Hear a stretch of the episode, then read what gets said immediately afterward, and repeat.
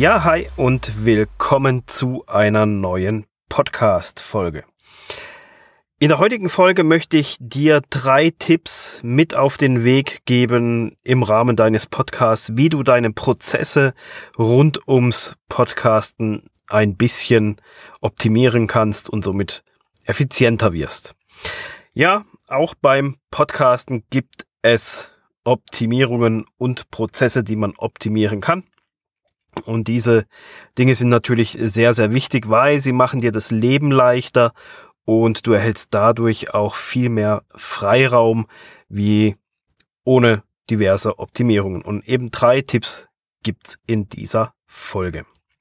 Ja, fangen wir auch direkt an mit Tipp 1 und zwar, wenn du ein Interview führst, beziehungsweise auch wenn du ein Interview-Podcast hast, lass doch einfach mal die Show Notes von deinen Interviewpartnern selber erstellen. Das klingt jetzt erstmal für viele und für dich vielleicht auch ein bisschen komisch.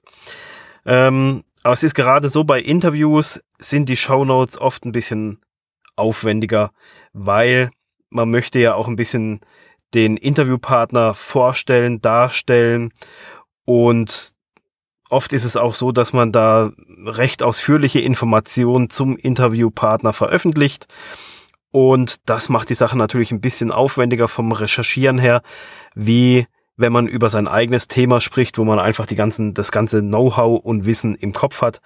Da ist halt der Aufwand einfach oft ein bisschen größer. Ja, deshalb die Idee oder beziehungsweise das Vorgehen dessen eben, dass du die Show Notes von deinem Interviewpartner selbst erstellen lassen kannst. Mach dir im Vorfeld einfach Gedanken darüber, was du von deinem Interviewpartner wissen möchtest, beziehungsweise was halt in den Show Notes drinne stehen soll. Schreib das Ganze als klare Fragen auf und schick diese Fragen deinem Interviewpartner als Dokument. Er soll die Fragen beantworten und auch zum Beispiel so eine eigene Vorstellung schreiben, wer er ist, was er für eine Person ist, was für ein Unternehmen etc. pp. Weil niemand kennt sich selber eigentlich so gut wie man selbst und möchte sich auch dementsprechend darstellen wie man selbst. Und das Ganze hat einfach ein paar Vorteile, wenn du so ein vorgefertigtes Dokument deinem Interviewpartner schickst. Zum einen hast du natürlich dann schon mal Fragen formuliert.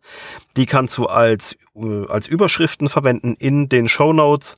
Wenn du die dann vielleicht noch ein bisschen umformulierst, das nicht ganz so, so stichüberschriftenmäßig zum Beispiel.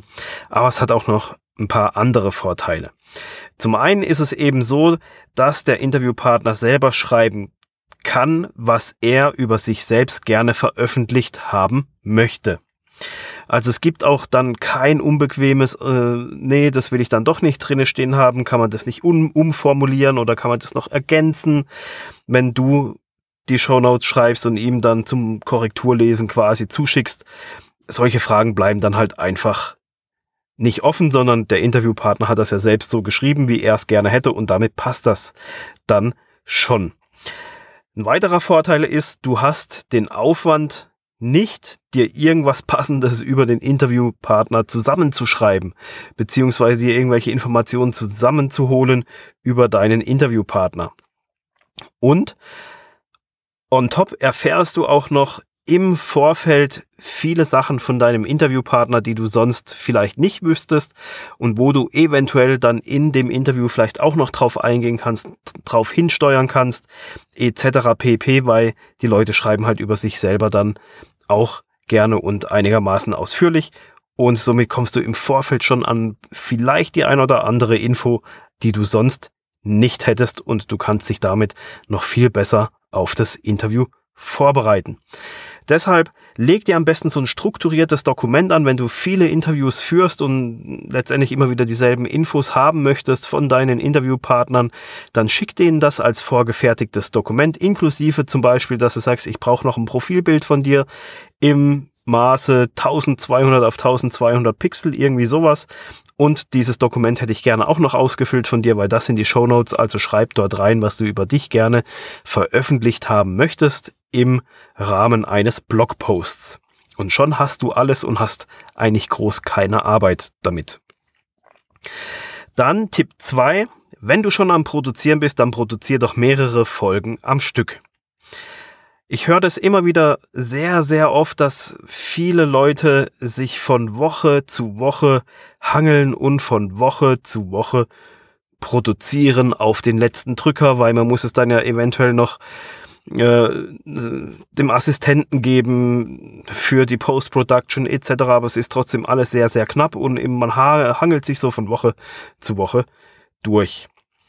Und äh, im schlimmsten Fall machst du das Ganze noch im Büro oder irgendwo, musst jedes Mal erst noch das Mikrofon aufbauen. Vielleicht hast du auch noch so, ein, so, ein, so eine kleine Schallschluckerwand, die du dann auch noch aufbauen musst. Oder du musst irgendeinen Raum immer erst herrichten oder dir das irgendwie äh, ermöglichen.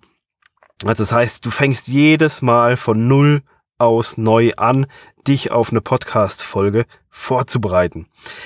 Dabei ist es doch viel einfacher, direkt in Blöcken zu produzieren. Das habe ich schon mal gesagt, eben im ganzen Rahmen mit Redaktionsplan, Vorbereitung, Planung. Sollte man natürlich im, im Voraus produzieren und nicht auf den letzten Drücker, aber es macht auch Sinn, in kompletten Blocke, Blöcken zu produzieren. Mach dir einfach Gedanken über die nächsten drei bis vier Folgen, schreib dir deine Sachen auf, deine Shownotes etc. und dann setzt du dich hin und produzierst diese drei, vier, fünf, wie viele Folgen auch immer es halt sind. Es kommt ja auch aufs Thema und auf den Podcast selber drauf an, ob es ein Solo-Podcast ist oder Interviews, aber auch da kannst du mehrere am Tag machen. Aber bau dir einfach so Blöcke auf, wo du dann einfach mehrere Folgen direkt hintereinander mit einer kurzen Pause dazwischen, um dich um die, den, die Stimmmuskulatur zu erholen und einen Schluck Wasser zu trinken. Aber nimm diese Folgen einfach direkt am Stück auf, weil dann hast du diesen ganzen Overhead der Einrichtung nicht. Und vor allem ist es auch so, du, du sprichst dich dann irgendwann auch so ein bisschen warm. Du kommst ein bisschen mehr ins Thema rein, du, es entwickelt sich so ein bisschen so ein Flow und das Aufzeichnen an sich ist dann insgesamt auch viel, viel leichter, weil das ist auch so ein Problem, was ja viele haben. Wenn man von Null auf anfängt, das jedes Mal, gerade am Anfang von einem, wenn man startet mit einem Podcast, oh nee, ich muss jetzt wieder eine Folge aufnehmen. Ja, bis, bis man dann die Nervosität abgelegt hat, bis man dann drinne ist im Thema. Und wenn man das jede Woche aufs Neue macht, dann ist es einfach selber anstrengend. Und deshalb ist es viel, viel einfacher, wenn man einfach mehrere Folgen direkt hintereinander durchproduziert, weil dann ist man eh drinnen, man hat sich warm gesprochen, man ist im Flow, es, es läuft einfach und man kann das dann einfach frei runtersprechen, viel freier, wie wenn man oft komplett neu anfangen muss oder dann hoppla hopp zwischen zwei Terminen, weil es mal wieder der letzte Drücker ist. Tipp drei ähm, der gliedert sich direkt an Tipp zwei wenn du schon mehrere Folgen aufgenommen hast, es ist natürlich auch sinnvoll, mehrere Folgen direkt zu finalisieren und zu planen. Das nimmt sich nicht viel zu Tipp 2, aber es ist einfach so, wenn du jetzt eine Folge aufgezeichnet hast, dann musst du die in dein Schnittprogramm äh, laden oder du musst sie deinem Assistenten schicken, der muss dann halt das Schnittprogramm öffnen etc. pp. Du musst für diese eine Folge, musst du dich in deine ganzen Accounts einloggen, du musst dich beim Podcast-Hoster einloggen, ins WordPress-Backend, wenn du einen Blog dazu führst. Jedes Mal hast du für jede einzelne Folge diesen Aufwand, den du betreiben musst, um überhaupt erstmal eine Folge hochladen zu können, den Blogbeitrag hochladen zu können, etc. pp. und diese Folge dann planen zu können. So, wenn du jetzt direkt mehrere Folgen vor dir liegen hast, die schon aufgenommen sind, wo du deine Show Notes hast, dann ist es doch viel, viel effizienter, wenn du all diese Folgen auch direkt planst. Dann schneidest du eine Folge nach der anderen, dann lädst du eine Folge nach der anderen hoch, dann schreibst du, dann kopierst du die Show Notes rein, dann planst du die Folge eine nach der anderen.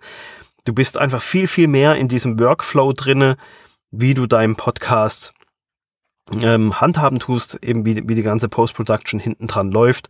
Und dasselbe ist ja nicht nur für dich einfacher, sondern auch wenn du einen Assistenten hast oder einen Dienstleister, wie jetzt mich zum Beispiel, wo diese Post-Production übernimmt, da ist es halt einfach, es ist einfach für alle Leute, die dran beteiligt sind, effizienter, wenn man solche Sachen im Päckchen schnürt, anstatt dass man anfängt, jede Woche aufs Neue raus ähm, sich hier überall einloggen zu müssen. Es ist einfach ein ganz anderer Workflow, weil es ja letztendlich immer so ein bisschen auch die wiederkehrenden Aufgaben sind, die man da macht. Und du wirst auch sehen, dass es dir selber dann viel, viel einfacher fällt, wie wenn du dich jedes Mal da neu reindenken musst und dir das überlegen musst. So bist du insgesamt, wenn du dir so Pakete machst, einen Tag, einen halben Tag blocken tust, okay, heute nehme ich mal vier Solo-Folgen auf und plan die dann und lade die hoch und mach alles drumherum oder schick die meiner, meiner virtuellen Assistenten, meinem Dienstleister. Dann soll der sich um das Weitere kümmern. Aber du hast dann, je nachdem, wie oft du deinen Podcast veröffentlichst, hast du einen halben Tag, hast du vier Stunden eingeplant oder auch drei Stunden, je nach Podcast-Folgenlänge machst das ganze Zeug fertig und dann hast du aber einen ganzen Monat Ruhe oder mehrere Monate Ruhe, je nachdem, wie oft du deinen Podcast hm, veröffentlichst, wie oft deine Folge pro Woche online geht. Unterscheidet sich das natürlich, aber du kannst dir mit einem einmaligen Blog, in aller Regel kann man sagen, mit drei, mit vier Folgen pro Monat, äh, also pro Woche eine, hast du dir mit einem Blog einen ganzen Monat Freiheit geschaffen.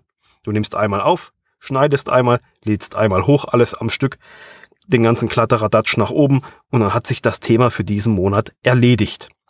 Das klingt doch schon viel, viel effizienter, wie wenn du dich von Woche zu Woche zu Woche, von Podcast-Folge zu Podcast-Folge zu Podcast-Folge hangelst. Und natürlich, wenn du hingehst und hast einen Interview-Podcast, dann lass die Show Notes von deinem Interviewpartner selbst schreiben. Dann hat er alles drinne, was er will. Und es gibt keine Rückfragen, Querfragen, sonst irgendwas. Du hast Infos über den Interviewpartner, die du sonst vielleicht nicht hättest und hast weniger Arbeit damit. Ja, das war's für diese Folge. Einfach mal ein paar, drei Tipps, wie du deine Prozesse rund ums Podcast ein bisschen optimieren kannst, um dir selber mehr Freiheit zu schaffen. Ich hoffe, ich konnte damit helfen. Und ja, ich würde mich natürlich freuen über eine, am besten natürlich, wenn dir der Podcast gefällt, 5-Sterne-Rezension bei iTunes und eine, äh, eine 5-Sterne-Bewertung. Und wenn es deine Zeit zulässt, natürlich schreib mir sehr, sehr gerne eine Rezension. Würde mich natürlich riesig darüber freuen. Dazu musst du einfach kurz in deine iTunes-Software gehen und diesen Podcast hier bewerten und rezensieren. Okay, wir hören uns dann wieder in der nächsten Woche. Bis dann. Ciao.